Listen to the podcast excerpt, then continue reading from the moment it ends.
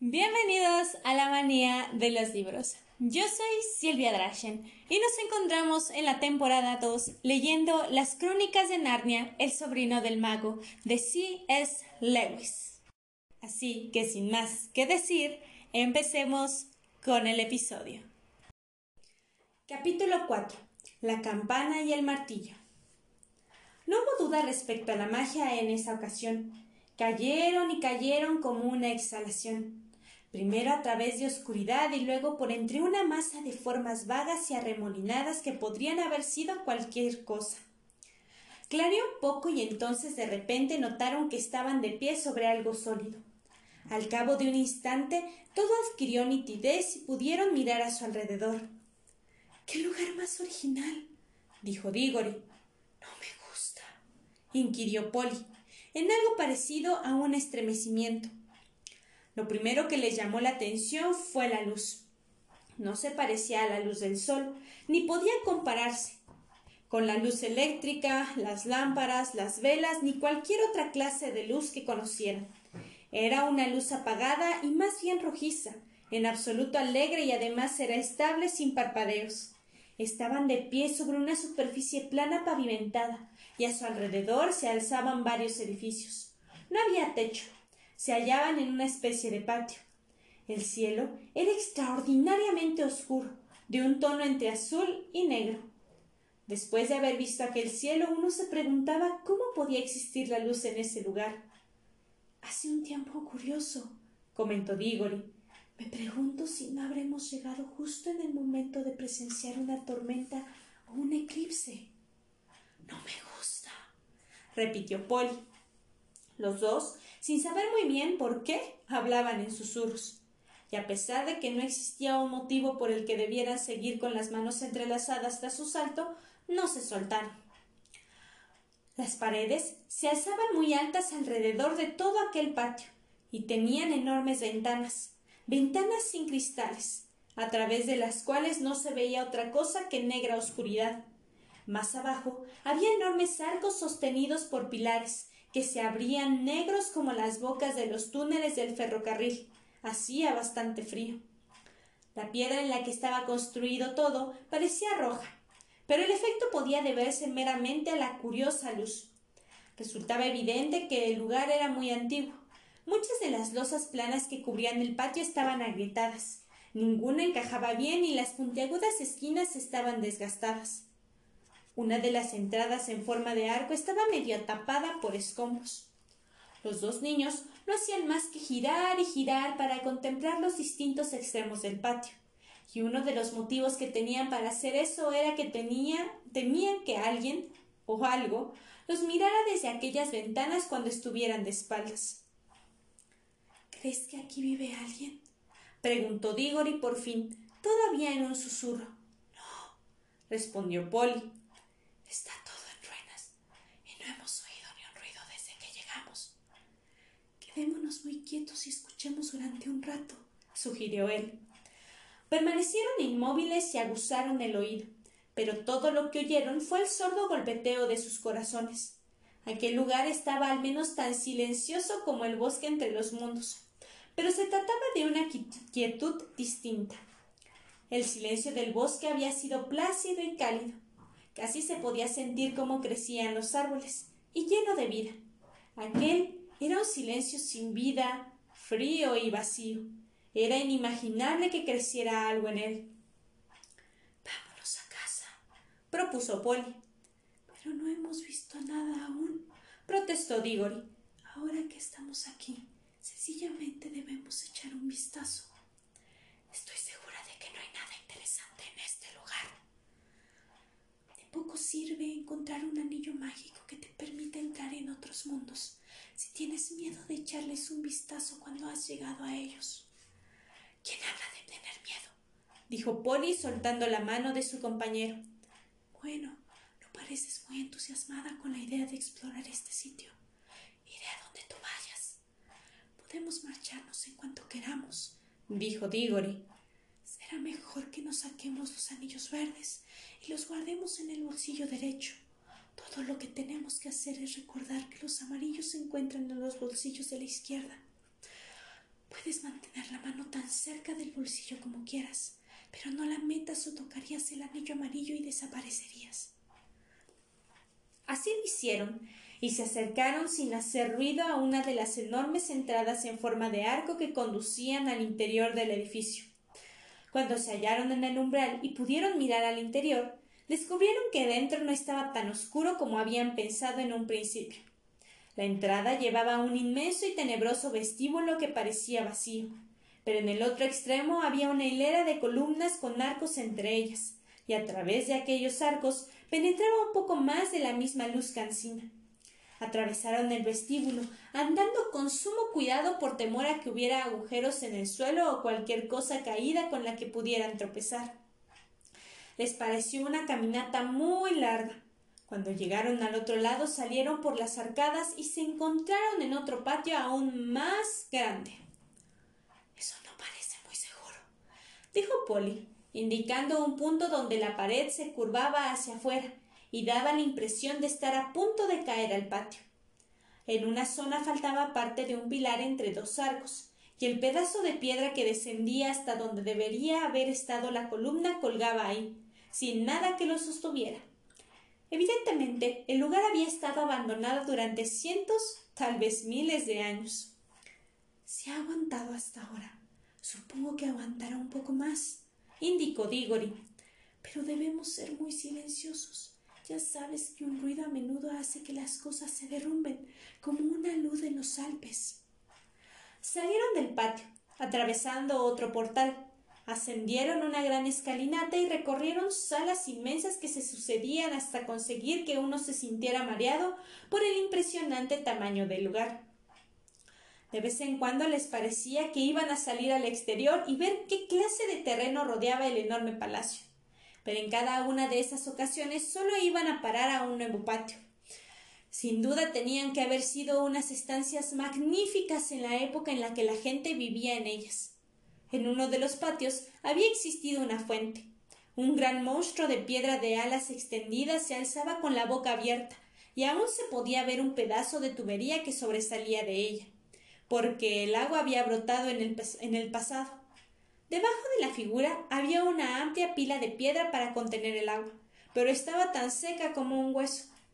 En otros lugares se veían los tallos secos de alguna especie de planta trepadora que se había enroscado a las columnas y ayudado a derribar alguna de ellas. Aquella planta también había muerto hacía mucho tiempo, y no había ni hormigas ni arañas, ni tampoco los seres vivos que uno se espera encontrar en las ruinas. Y en los puntos en los que la tierra seca aparecía por entre las losas rotas, no había ni hierba ni musgo. Resultaba todo tan deprimente y tan idéntico que incluso Diggory pensaba en que lo mejor sería que se pusieran los anillos amarillos y regresaran al cálido y verde bosque vivo del lugar intermedio. Cuando llegaron ante dos enormes puertas de un metal que posiblemente podría ser oro. Una se encontraba algo entreabierta, así que claro está, fueron a echar un vistazo. Ambos dieron un salto y aspiraron profundamente. Ahí por fin había algo digno de contemplar. Por un segundo pensaron que la habitación estaba llena de gente, cientos de personas, todas sentadas y totalmente inmóviles. Polly y Diggory, como se pueden imaginar, permanecieron también completamente quietos durante un buen rato, mirando el interior. Finalmente decidieron que lo que veían no podía ser gente real. Ni una sola se movía, Tampoco se oía el sonido de una sola respiración. Eran como las figuras de cera más maravillosas que uno hubiera visto jamás. En esa ocasión fue Polly quien tomó la iniciativa. Había algo en aquella habitación que le interesaba más que a Diggory. Todas las figuras lucían vestidos magníficos. Si a uno le gustaban los vestidos, no podía evitar entrar para verlos más de cerca. Además, el resplandor de sus colores hacía que la habitación pareciera no exactamente alegre, pero al menos señorial y majestuosa después de todo el polvo y la desolación de las otras, y tenía más ventanas y mucho más luz. Apenas puedo describir sus ropas. Todas las figuras llevaban regias vestiduras y coronas en la cabeza. Las prendas eran de color carmesí, de color gris plateado, de un púrpura intenso y también de un verde brillante, y lucían estampados y dibujos de flores y animales desconocidos, bordados por todas partes, piedras preciosas de sorprendentemente tamaño y luminosidad observaban fijamente desde las coronas, colgaban en cadenas alrededor de sus cuellos y atisbaban desde todos aquellos lugares en los que había algo abrochado. ¿Por qué no se han podido todas estas prendas con el tiempo que deben de llevar aquí? inquirió Polly. Magia, musito Diggory, ¿no la percibes? Apuesto que toda la habitación está atiborrada de hechizos. Me di cuenta en cuando entramos. Cualquiera de estos vestidos valdría cientos de libras esterlinas, dijo ella. Pero Diggory estaba más interesado en los rostros, y desde luego eran todos dignos de ser contemplados. Las figuras estaban sentadas en sus tronos de piedra bordeando la habitación, y el suelo quedaba libre en la parte central, de modo que se podía recorrer la sala de un extremo a otro e ir contemplando los rostros de uno en uno. Parecen buena gente, declaró el niño. Polly asintió. Todos los rostros que veían eran tranquilizadores, tanto hombres como mujeres. Parecían bondadosos y sensatos, y daban la impresión de provenir de una raza hermosa. No obstante, después de avanzar unos pasos más por la habitación, los niños se encontraron con rostros que tenían un aspecto algo distinto. Se trataban de caras muy solemnes. Si se tropezase uno con personas vivas que tuvieran aquella expresión, debería tener cuidado de no meter la pata. Tras avanzar un poco más, se encontraron entre caras que no les gustaron. Esto sucedió más o menos en la parte central de la habitación. Los rostros de aquella zona tenían un aspecto muy enérgico y también orgulloso y feliz pero parecían gente cruel. Un poco más adelante parecían más crueles todavía. Más allá seguían siendo crueles, pero ya no parecían felices. Eran incluso rostros desesperados, como si la gente a la que pertenecían hubiera hecho cosas espantosas y también pareciendo cosas horribles. La última de todas las figuras era la más interesante. Era una mujer vestida con más suntuosidad aún que los demás, muy alta, aunque todas las figuras de aquella habitación eran más altas que la gente de nuestro mundo, con una expresión de tal ferocidad y orgullo que lo dejaba a uno sin respiración. Sin embargo, al mismo tiempo era hermosa. Años después, cuando era un anciano, Diggory decía que jamás en la vida había conocido a una mujer tan bella. De todos modos, es justo decir también que Polly siempre declaró que no pudo ver nada especialmente hermoso en ella. Esa mujer, como decía, era la última figura, pero quedaba un gran número de sillas vacías después de ella, como si la habitación hubiera estado pensada para una colección mucho mayor de imágenes. Me encantaría conocer la historia que hay detrás de todo esto, dijo Diggory. Retrocedamos y echamos un vistazo a esa especie de mesa que hay en el centro de la habitación. Lo que había en el centro de la habitación no era exactamente una mesa. Era una columna cuadrada de un metro veinte de altura, aproximadamente, y sobre ella se alzaba un pequeño arco dorado del que colgaba una campanilla dorada, y junto a éste descansaba un martillo también dorado, con el cual se golpeaba la campana. Me pregunto, me pregunto, me pregunto. Empezó a decir Diggory. Mira, parece que hay algo escrito. Indicó Polly inclinándose para observar el lateral de la columna. Caramba, parece que sí confirmó él. Pero naturalmente no podremos leerlo. No podremos. No estoy tan segura. Ambos miraron con atención, y tal como era de esperar, las letras talladas en la piedra eran desconocidas. Pero entonces tuvo lugar un gran prodigio, pues a medida que miraban, a pesar de que la forma de las extrañas letras no cambió en ningún momento, descubrieron que las entendían. Si Diggory hubiera recordado lo que él mismo había dicho apenas unos minutos antes acerca de que la sala estaba encantada, habría podido adivinar que el hechizo empezaba a actuar, pero la curiosidad lo embargaba de tal modo que no podía pensar en eso. Cada vez ansiaba más averiguar lo que estaba escrito en la columna, y por suerte no tardaron en saberlo. Lo que decía era algo parecido a esto, al menos este es el significado del texto, aunque la poesía en la lengua original era mejor. Haz tu elección, aventurero desconocido. Golpea la campana y aguarda el.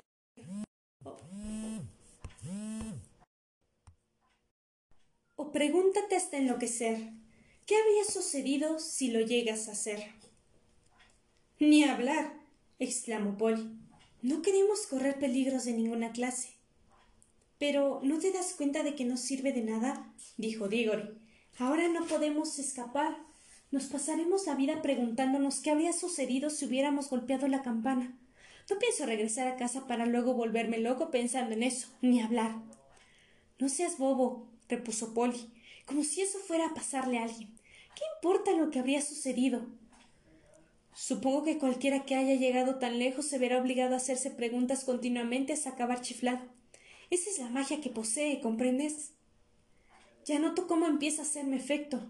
Bueno, pues yo no, indicó Polly malhumorada, y dudo mucho que tú lo notes.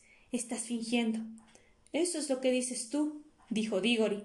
No lo entiendes porque eres una chica. Las chicas nunca quieren saber nada que no sean habladurías y tonterías sobre las bodas de blanco. Has puesto la misma expresión que tu tío, Lincren Popoli.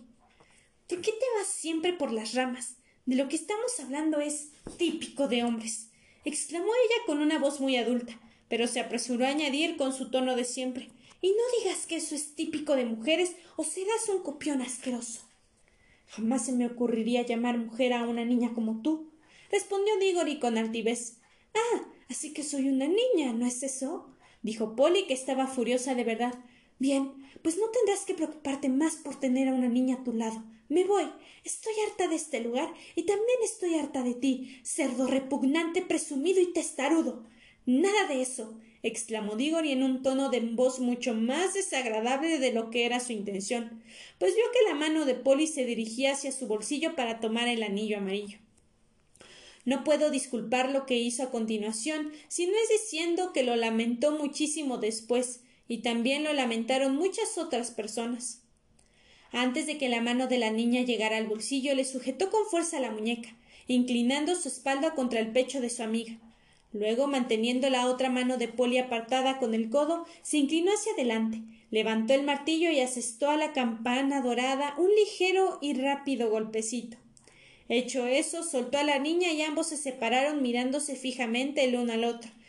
Y con la respiración entrecortada, Polly empezó a llorar, no de miedo ni tampoco debido a que él le hubiera hecho daño en la muñeca, sino presa de una gran cólera. Sin embargo, en cuestión de dos segundos los dos tuvieron algo en lo que pensar que les hizo olvidar totalmente su pelea. En cuanto recibió el golpe, la campana emitió una nota, una nota tan melodiosa tal como se había esperado de ella, y no muy fuerte. No obstante, en lugar de apagarse de nuevo, la nota siguió sonando y a medida que sonaba fue subiendo de volumen. Antes de transcurrido un minuto sonaba ya el doble de alto de lo que había hecho al principio y muy pronto fue tan potente que si los niños hubieran intentado hablar, aunque no pensaban en hablar en aquellos momentos, se limitaban a permanecer ahí de pie boquiabiertos, no se habrían oído el uno al otro. Muy pronto fue tan fuerte que ni siquiera gritando se habían oído mutuamente, y el sonido siguió aumentando, siempre basado en una nota, un melodioso sonido ininterrumpido, aunque había algo inquietante en su dulzura hasta que toda la atmósfera de aquella enorme habitación vibró con él y notaron cómo el suelo de piedra temblaba bajo sus pies. Luego, por fin, empezó a mezclarse con otros sonidos, vago y catastrófico, que al principio recordó el rugir de un tren lejano y luego el estampido de un árbol al desplomarse. Oyeron algo parecido a grandes pesos que caían, Finalmente, con una repentina ráfaga de aire y un retumbo y una sacudida que casi los derribó al suelo, más o menos una cuarta parte del techo situado en el extremo de la habitación se vino abajo. Enormes bloques de mampostería cayeron alrededor de los niños, y las paredes se bambolearon. El sonido de la campana se apagó. Las nubes de polvo se disolvieron. Todo volvió a quedar en silencio. Jamás se descubrió si la caída del techo fue parte de la magia o si aquel insoportable y fuerte sonido procedente de la campana había emitido por casualidad una nota que era más de lo que las medio desmoronadas paredes podían soportar. Ya está. Espero que esté satisfecho. jadeó Polly. Bueno, al menos se ha acabado. Los dos pensaron que así era, pero jamás habían estado tan equivocados. Pero antes de que termine este episodio, quiero invitarlos a que me sigan en todas mis redes sociales, Instagram, TikTok y Facebook, en la cual estaré subiendo otro tipo de contenido. Además de que me pueden seguir en YouTube, en la cual estaré también subiendo algunos videos dando mi expectativa sobre los libros y mis opiniones sobre los que vayamos leyendo durante las temporadas. Además de que si me escuchan por YouTube, no olviden suscribirse a mi canal, activar las campanitas para que YouTube les recuerde cada vez que hay un nuevo episodio y dejen su me gusta. Y si me escuchan por Spotify o por alguna otra aplicación de podcast, no olviden activar las campanitas de notificaciones para que la aplicación de su preferencia les recuerde cada vez que hay un nuevo episodio. Así que, sin más que decir, recuerden que leer les cambiará la perspectiva de la realidad. Nos vemos en un próximo episodio.